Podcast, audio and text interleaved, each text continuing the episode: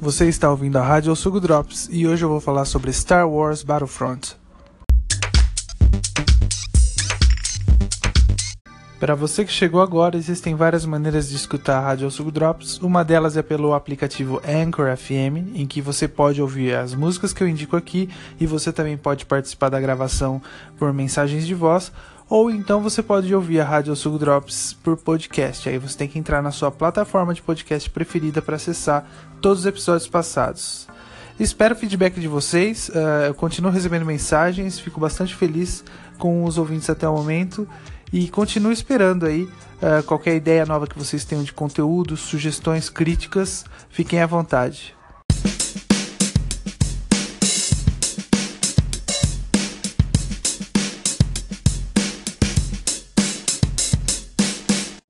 Hoje eu vou falar sobre Star Wars e videogame ao mesmo tempo, com a série Star Wars Battlefront lançada pela EA Games, junto com os novos filmes, a nova trilogia que está saindo por aí depois que a Lucasfilm foi comprada pela Disney. Mas, acredite se quiser, eu não vou falar tanto sobre Star Wars Battlefront 2, apesar dele ter sido lançado há muito menos tempo e ele ainda está na discussão do pessoal. Eu prefiro comentar hoje sobre Star Wars Battlefront 1 e vocês vão entender por que ao longo da minha discussão aqui. E para quem estiver ouvindo esse episódio no Anchor FM no aplicativo para iOS ou Android, eu vou intercalar os blocos com alguma trilha sonora sobre Star Wars, mas muito diferente do que você também está imaginando. Então aproveitem. George Lucas não apenas criou uma das franquias de cinema mais famosas e mais bem-sucedidas de todos os tempos, que é Star Wars, como ele também revolucionou a indústria do entretenimento, criando várias tecnologias Uh, em várias frentes, uh, seja ela na qualidade de áudio e som dos cinemas, seja ela na qualidade de captação sonora, seja ela também na indústria dos videogames, que explodiu, né? Hoje em dia, para quem não sabe dessa informação, a indústria dos videogames ela já é muito mais rentável do que a própria indústria de cinema. E esse aspecto visionário do George Lucas pode ser encontrado, assim, uma análise interessante lá no Alsugo do Marquinhos, comentando sobre essas iniciativas, esse espírito inovador e empreendedor do George Lucas dentro de toda a indústria do entretenimento. E uma revolução que ele começou, e querendo ou não, é, é presente, patentemente presente nos dias de hoje, foi uma revolução na indústria dos jogos. A LucasArts, quando eu falo LucasArts, provavelmente você vai lembrar dos jogos de point and click, os adventure games, depende do jeito que você trata, né, esse estilo. Dos clássicos, vale lembrar The Secret of Monkey Island, The Dig, Full Throttle. Inclusive, Full Throttle foi relançado há pouco tempo, totalmente remasterizado, retrabalhado. Que são alguns, apenas alguns dos clássicos da LucasArts lançados na década de 90 e que, querendo ou não, revolucionou né, a indústria dos jogos e dos videogames. Mas teve uma outra revolução também promovida pela LucasArts, que querendo ou não, uh, algumas pessoas não sabem disso, mas é o envolvimento uh, de George Lucas na criação do FPS, que é o First Person Shooter, que é um estilo de jogo em que você assume o papel do personagem principal e você caminha por um cenário tridimensional e simplesmente sai atirando em tudo quanto é lugar.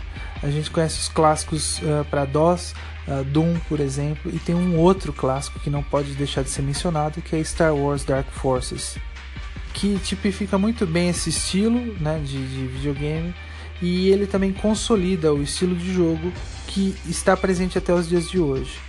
Você pode perceber que existem vários títulos disponíveis por aí que são sim da, da do estilo de FPS ou First Person Shooter e se não são FPS puros, eles são mesclados. Por exemplo, Mass Effect é uma mistura de RPG com shooter também.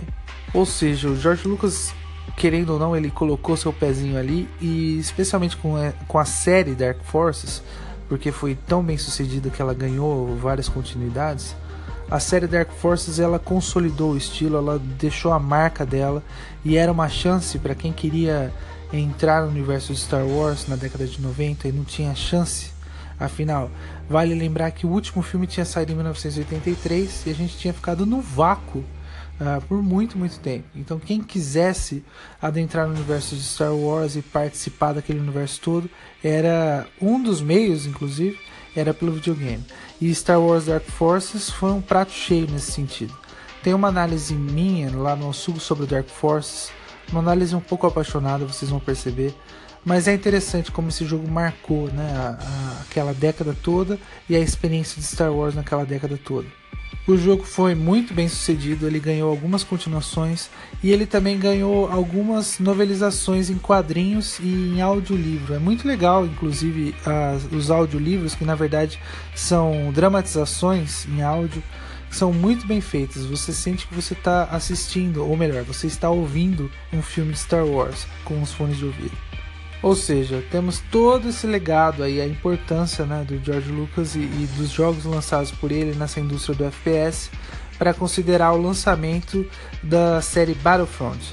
Hoje a gente já está no quarto título, lembrando que tem dois clássicos, hoje eles são considerados clássicos, e nós temos dois lançados agora pela EA Games, que carregam nas costas né, essa responsabilidade de elevar o nível dos jogos, especificamente dos shooters, e fazer uma experiência de imersão do universo de Star Wars com os jogadores. Eu não pretendo fazer uma análise do fim ou do declínio da LucasArts, afinal isso daí já está muito bem escrito em alguns artigos lá no sugo.com. Inclusive nós fizemos parte uh, da JediCon São Paulo, uma das JediCon São Paulo, uh, discutindo sobre o fim né, da LucasArts e o impacto da LucasArts na indústria dos jogos. Mas conforme eles foram chegando no fim né, da empresa, eles lançaram alguns jogos, alguns títulos de grande sucesso. Dentre eles, Star Wars Battlefront 1 e 2, que eram basicamente first person shooters, só que num ambiente multiplayer. Você poderia jogar com outros jogadores e você entraria nos grandes cenários de batalha encontrados nos filmes, né, na trilogia clássica e na trilogia nova. O que na época foi muito bem feito, os gráficos eram muito bons, a trilha sonora era do John Williams, então você sentia que você estava realmente fazendo parte das batalhas que aconteciam nos filmes. Aí acontece que a LucasArts ela acabou sendo fechada depois que a Disney comprou a Lucasfilms. A Disney decidiu interromper a produção de jogos, afinal os últimos jogos eles não estavam tendo tanto sucesso e decidiu repassar parte da franquia para outras empresas já consolidadas.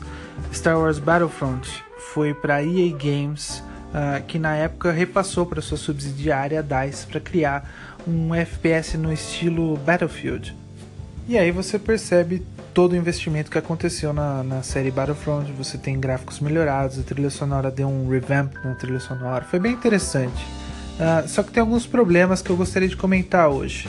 Uh, se vocês querem saber mais sobre a série Star Wars Battlefront, especificamente sobre o primeiro, tem dois artigos no Alsugo meus comentando sobre esse jogo.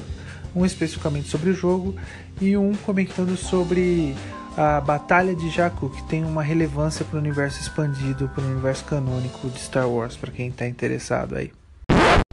E eu lembro que eu fiz uma análise bem apaixonada do Star Wars Battlefront 1. Uh, ah, não sei porquê, eu acho que tinha acabado de lançar o episódio 7, tinha todo aquele hype envolvendo o jogo. E eu comecei a fazer parte, eu tinha comprado o passe temporada, então eu conseguiria jogar na versão multiplayer e ter acesso a vários cenários e mapas novos que iriam ser lançados ainda. Foi tudo muito bonito, muito elegante uh, e eu me diverti por um tempo, sim, não posso negar. Só que alguns problemas foram inevitáveis e começaram a aparecer com uma velocidade muito grande, assim. Foi assustador uh, o estágio dos problemas que começaram a aparecer com Battlefront 1, especificamente sobre os servidores vazios Uh, especificamente para PC. Parece que a plataforma de jogadores para PS4 é muito maior do que para PC, mas mesmo assim não é uma justificativa boa, né? É um jogo totalmente multiplayer e você depende da conexão, você depende de servidores com vários jogadores jogando para você poder jogar. E logo muito cedo a gente começou a perceber que cada vez mais esses servidores estavam vazios e cada vez mais vazios foi uma frustração atrás de frustração. Imagina, você acaba de comprar o passe de temporada, você tem acesso a todos os mapas novos e aí saiu Rogue One no cinema. O último mapa lançado foi Rogue One. Imagina você sai do cinema com aquelas naves na sua memória, com, aqueles plane com aquele planeta né, na sua mente e tudo mais, e você tem a chance de jogar um jogo que você comprou há um tempo, jogar exatamente naquele lugar parecia muito legal e foi por acho que uns dois, três dias. Foi questão de poucos meses até os servidores esvaziarem também para o Rogue One. Ou seja, os fãs de Star Wars Battlefront 1 eles se sentem cada vez mais desamparados. Você percebe isso nos fóruns disponíveis na, na internet, percebendo como o pessoal está se sentindo abandonado por ter comprado um jogo, ter feito um investimento e você perceber que não existe esse respaldo ou retorno da EA Games nesse sentido. Em 2017 foi lançado Star Wars Battlefront 2, tentando consertar algumas das falhas críticas assim da primeira versão. Uma das maiores críticas dessa primeira versão foi a falta de um modo single player, ou seja, você dependia unicamente do multiplayer para conseguir jogar, ter algumas boas horas de diversão.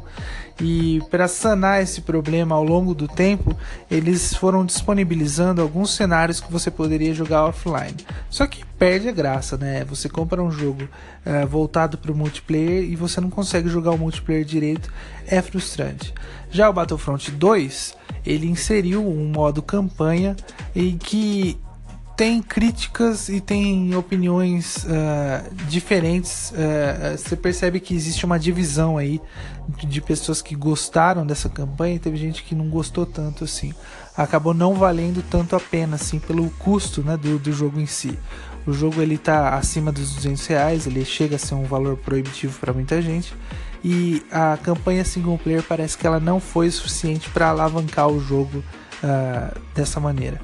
Battlefront 2 ele tem personagens novos, ele tem uma unidade nova de combate nessa campanha uh, e teve até um livro também lançado. O primeiro teve um, um livro contando as histórias de uma unidade aleatória de, de soldados e o mesmo aconteceu com Battlefront 2, tentando colocar o jogo no universo expandido de Star Wars, universo canônico.